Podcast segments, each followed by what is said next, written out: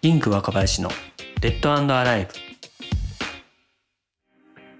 スタートアップの融資を支援するインクの若林がお届けします Debt Alive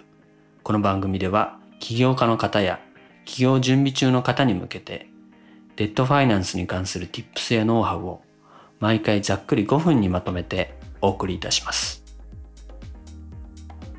今回は赤字でもデット調達に成功しているスタートアップがやっている金融機関との継続的なコミュニケーションについてお話ししたいと思います。スタートアップは新しいサービスやプロダクト、価値を世の中に出していく存在であります。なのでどうしても先行投資が必要となり赤字を計上してしまうことがあります。スタートアップ自体が金融機関から見るとリスクの高い部類に入ってくるので必ずしも借りたい時に借りられるわけではありません。借りられる時にタイミングよく借りるためにもですね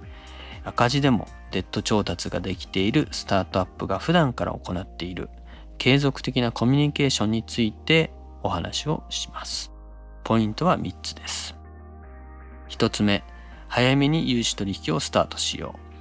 う。2つ目、複数の金融機関と取引をしよう。3つ目、金融機関に事業報告をしよう。この3つです。まず1つ目の早めに融資取引をスタートしようですけれども、まあ、そもそも継続的なコミュニケーションを始めるその前にですね融資取引自体を金融機関とスタートさせなければいけません。じゃあ最初の取引っていうと、まあ、銀行の担当者としてはですね、まあ、この企業様スタートアップ起業家が、ま、本当に返してくれる先なのかどうか、まあ、最初は心配ですよねということがあります。で一番最初の取引がハードルが高いわけですね。え、特にコウコさんなどはよくですね、え、小さく産んで大きく育てる事業が望ましいよなんていうふうに言います。また段階予診っていう用語を使ったりもします。え、段階予診というのは、まあ、少額でスタートしてですね段階的に取引実績を積んでもらいながら、まあ、予診枠を広げていこう融資金額を増やしていこうというようなね取引ステップのことを段階予診というふうに言ってるんですけども、まあ、そういった段階予診が推奨されているということもあるのでまずはですね一元さんでなくなるということが大事。まず返済実績を作ってい、くためにもですね、え、最初は少額でも構わないので融資取引をできるだけ起業してから早い段階でスタートすることをお勧めしています。2つ目複数の金融機関と取引をしよう。ですけれどもまず最初はですね高校日本政策金融高校さんからスタートして次に、まあ、地銀さんとか新金さんとか信用組合さんのいわゆる保証協会付きの融資っていうのにステップ進んで事業が進捗して事業規模が大きくなってきたら、まあ、次にですね、まあ、商工中金さんとか、まあ、またプロパー融資みたいなものにチャレンジしたりとかメガバンクにチャレンジしたりみたいなステップがあろうかと思います。まあ、いずれにせよこう複数の金融機関さんとお取引をすることをお勧めしています。なぜかというと複数の金融機関と取引をしていることによって、えー、条件面の交渉の時に役に立つからなんですね。例えば、まあ、A 銀行さんは、えー、代表者の連帯保証なしでいいって言ってくれてるとか、えー、B 銀行さんはもっと金利が安いとか C 銀行さんはプロパーでもいいっていうふうに言ってもらってるとか例えばそんな感じでですねえ複数の金融機関さんとこう交渉ですね。テーブルに一緒につくことによってより良い条件を引き出す時に役に立ちますと。それから銀行もですね非常にこう担当者によって対応が違ったりっていうことがあると思うんですけれどもせっかくいい担当者と視点と巡り合えてたとしてもですね、